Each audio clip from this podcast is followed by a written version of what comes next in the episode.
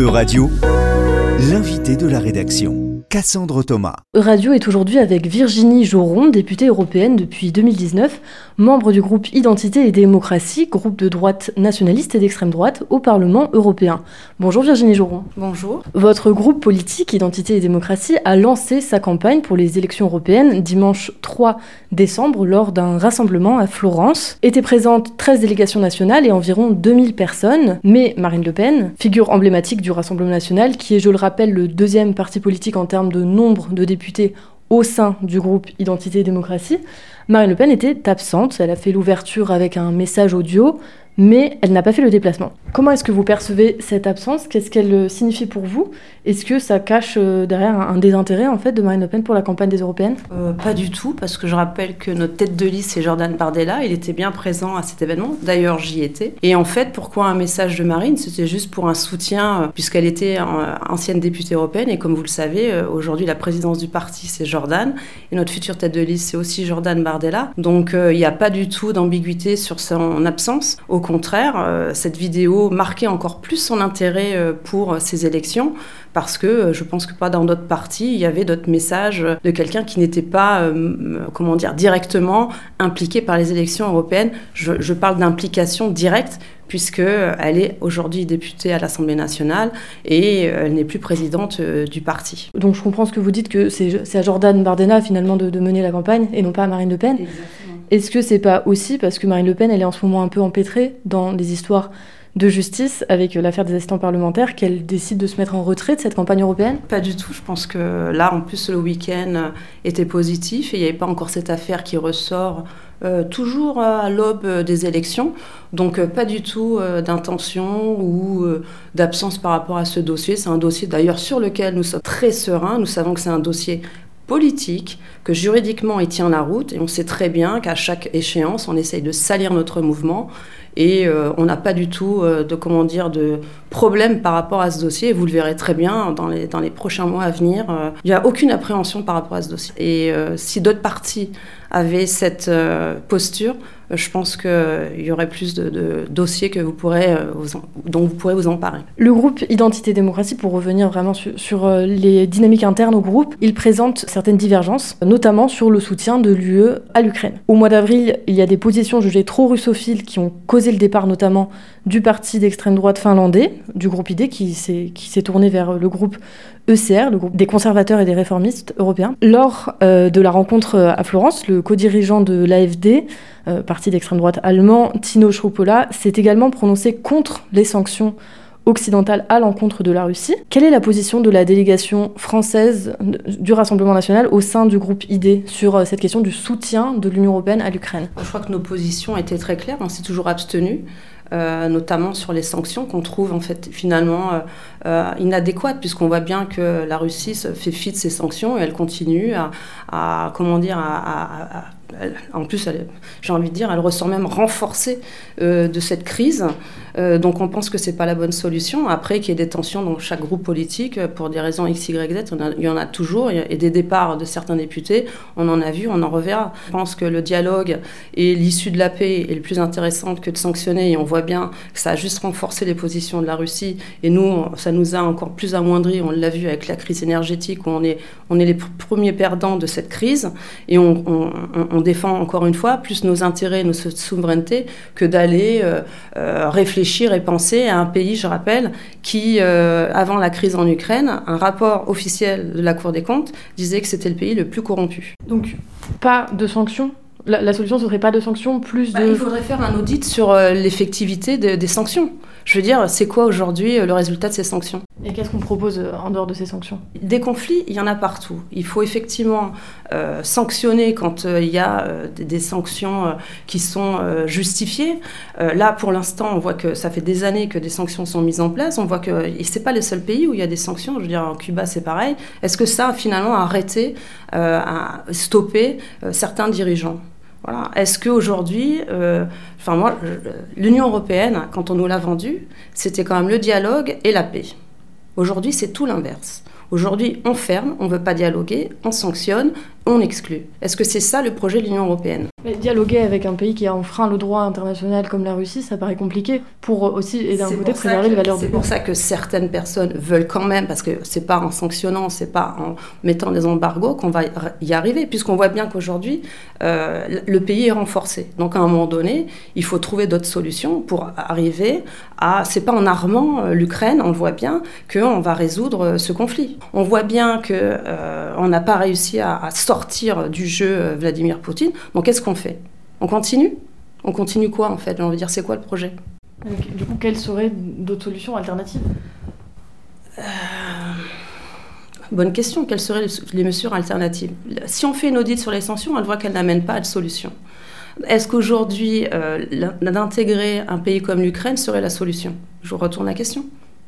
Ah, c'est pas moi qui suis interviewée. ben oui, mais je vous réponds comme ça. Europe euh, Elect a publié euh, le 30 novembre un sondage. Le groupe ID, selon ce sondage, deviendrait la quatrième formation politique dans le prochain Parlement européen, alors que c'est actuellement la sixième force politique du Parlement européen. Suite à l'annonce de ces résultats, Matteo Salvini s'est exprimé sur le sujet toujours le 3 décembre à Florence et il a fait part de ses ambitions pour euh, le, groupe ID aux prochaines élections. Il souhaite que euh, le groupe ID devienne la troisième formation, la troisième force politique au Parlement européen. Mais comme je le disais précédemment, le groupe ID connaît euh, certaines divisions, certaines tensions en interne.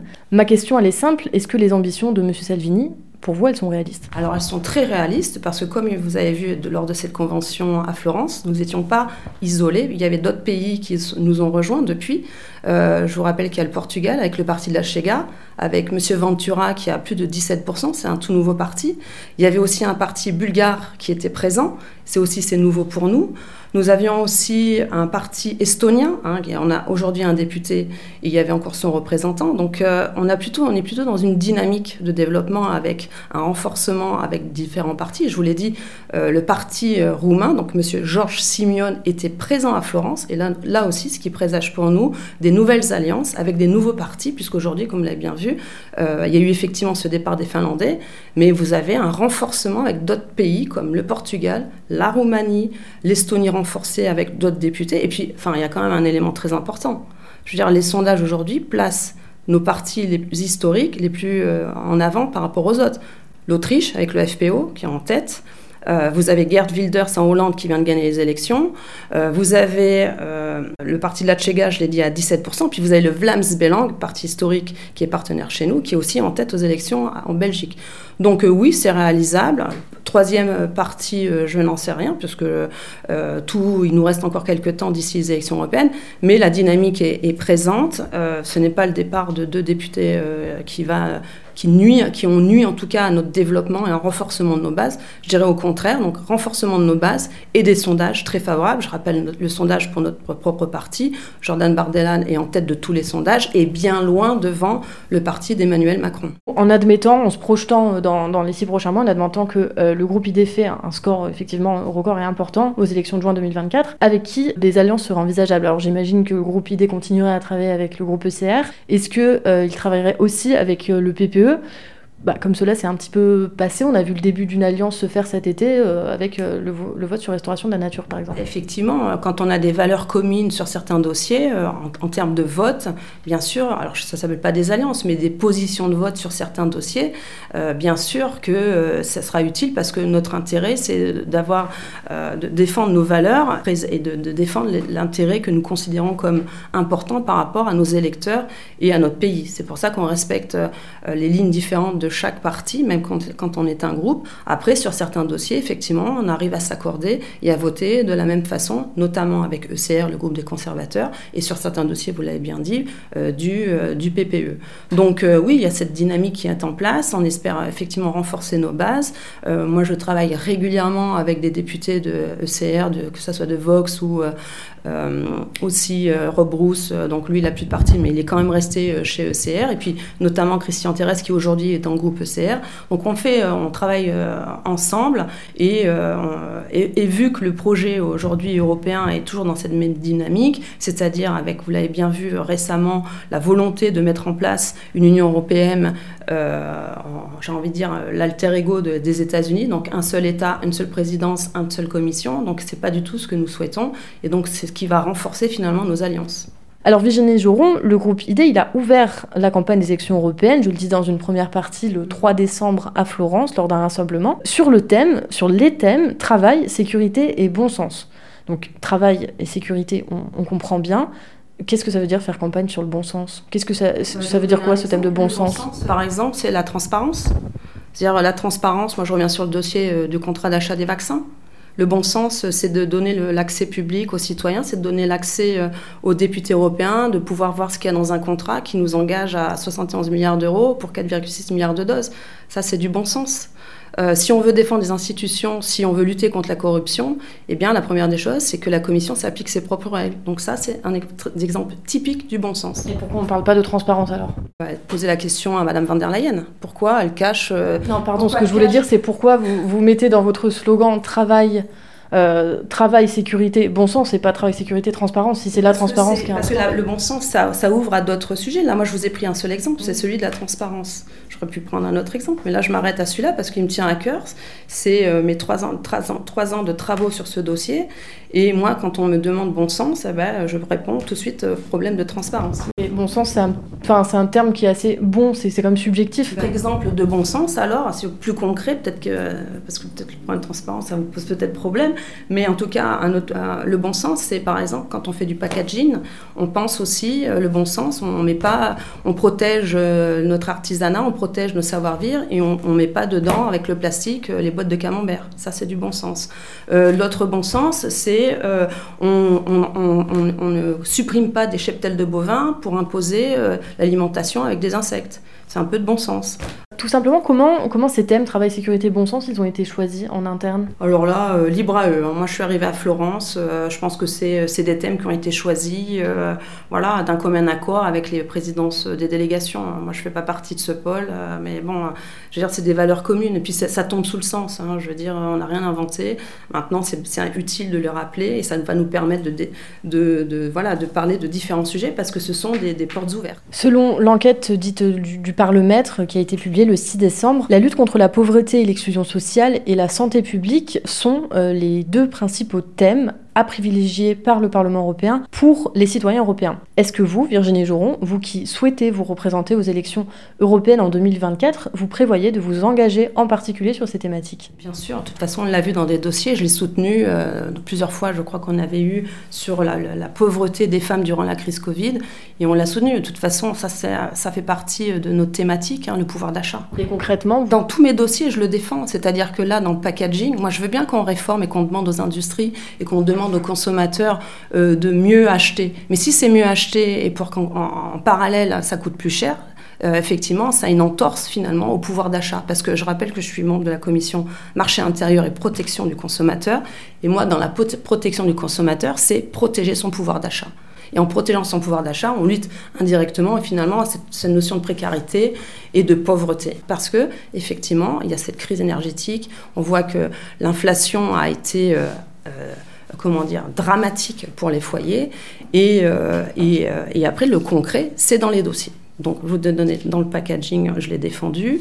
Je l'ai défendu euh, dans le digital wallet, parce qu'aujourd'hui, il y a aussi ce sujet. Donc, pareil, on offre, on offre aujourd'hui l'opportunité digital wallet, c'est le passeport d'identité européen numérique. Donc là, j'ai défendu que ça soit une option et que ça reste gratuit. Hein, parce que là aussi, euh, en production de normes, effectivement, ça a un coût. Oui, donc le pouvoir d'achat, c'est vraiment euh, au cœur de vos préoccupations. C'est aussi euh, une préoccupation importante chez les citoyens européens. mais il y a une autre préoccupation chez eux, c'est quand même le changement climatique qui arrive en troisième position dans cette... ah si, quand même, il arrive en troisième position dans l'eurobaromètre. Donc c'est quand même que c'est une priorité politique c'est pas vous qui posez les oui, questions. Mais voilà, j'aimerais bien savoir qu'est-ce que c'est le changement climatique, c'est-à-dire quoi? Et eh ben pour vous, qu'est-ce que alors pour vous, qu'est-ce que ah. c'est le changement climatique? Quelle est la place du changement climatique et, d'une politique peut-être environnementale de l'Union européenne dans euh, dans, euh, dans la campagne idée? C'est un thème qui est absent des trois priorités dont on parlait tout à l'heure euh, travail, sécurité, bon sens. Pourquoi ça? C'est pas une priorité pour le groupe idée, le changement climatique C'est une question de priorité ou pas priorité, c'est une question pragmatique. Je vais vous donner un autre exemple quand vous me parlez du protection du pouvoir d'achat. On l'a vu lors de cette mandature avec le euh, euh, pacte vert. Euh, tous nos dossiers sont effectivement impulsés sur l'énergie, comme vous dites, du changement climatique.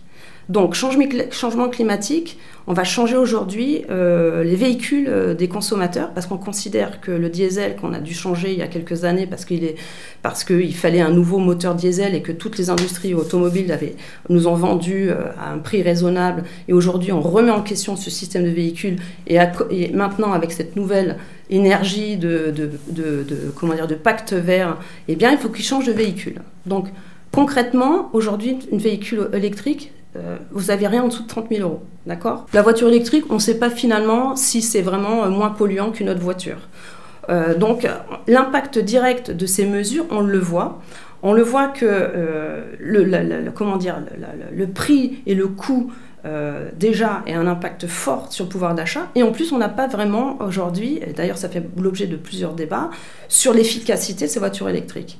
Donc, changement climatique sur le papier, oui, on le voit, il y a des débats autour de ce changement climatique, on le voit que c'est un intérêt. Mais après, question pragmatique, on le voit dans les dossiers, c'est euh, plus un frein aujourd'hui, même pour l'industrie automobile, qu'autre chose. On n'aura pas le temps de parler dans le détail de, tout, de, de, tous les textes qui sont dans, le, dans le Green Deal, mais le changement climatique, c'est quand même une préoccupation chez les citoyens ben, européens. Donc, ben qu'est-ce qu'on fait à ben, partir de là je donne, Donc, si c'est une préoccupation, moi, je donne l'exemple type. Donc, vous avez, donc, parce que c'est bien de parler des grandes thématiques, mais après, le, concret, c'est ça. C'est le concret. C'est le concret, c'est que le groupe Identité Démocratie ne vote aucun texte du Green Deal. Ben parce qu'on fait, on fait, le, on fait le pour et le contre. Est-ce que moi, dans, dans ce cas-là, euh, le, fait de changer de véhicule, on, pense que euh, pour le, pour coup, que c'est pas ça qui va sauver la planète. Voilà. Donc concrètement, par rapport à ce dossier, euh, être changé euh, un parc automobile qui est plutôt euh, neuf. est, un non-sens, voilà. Là, par le coup, c'est un non-sens avec un coût énorme parce que combien peut peuvent s'acheter une voiture électrique? Donc euh, pas beaucoup de foyers, ou alors ils vont s'endetter pendant des années, et c'est pas non plus euh, pour moi euh, une, solution équilibrée et favorable, même pour, respecter le problème de changement climatique. En ce moment se déroule la COP28 à Dubaï, qui se termine le 12 décembre. Au cœur des débats, ce sont bien les énergies fossiles. Doit-on les réduire? Doit-on en sortir? Qu'en pensez-vous, Virginie Joron? Est-ce que, est, -ce que vous êtes favorable? Est-ce que vous, vous désirez, en tant que députée européenne, qu'il y ait un accord sur euh, réduire ou euh, carrément sortir de ces énergies fossiles. C'est comme tout, il ne faut pas être extrême, hein, dans le sens où je veux dire, on peut pas mettre tout le monde dans le même bateau. Dire, il faut du mix, il faut de tout. On peut pas être passé tous, tous en électrique. Euh, demain, il n'y a pas assez déjà acheté de, de batteries de recharge. ne pas sortir des énergies fossiles, mais peut-être les réduire bah, Elles sont déjà réduites de facto, puisque aujourd'hui on est en train de déployer, on est en train de pousser les gens à consommer électrique. Donc, ils Donc pas d'accord Encore une fois, des accords pour faire, pourquoi faire on, est, on, est on est quand même le territoire européen le moins pollueur de la, de, la, planète quand même. Il faut quand même le rappeler. Il faut arrêter de dire, de nous faire croire que c'est nous qui polluons la planète. L'Union européenne et la France, euh, on est les meilleurs élèves du monde entier. Virginie Jouron, députée européenne, membre du groupe politique Identité et Démocratie, merci d'avoir répondu à nos questions depuis le siège du Parlement européen à Strasbourg. Euradio vous a présenté l'invité de la rédaction. Retrouvez les podcasts de la rédaction dès maintenant sur euradio.fr.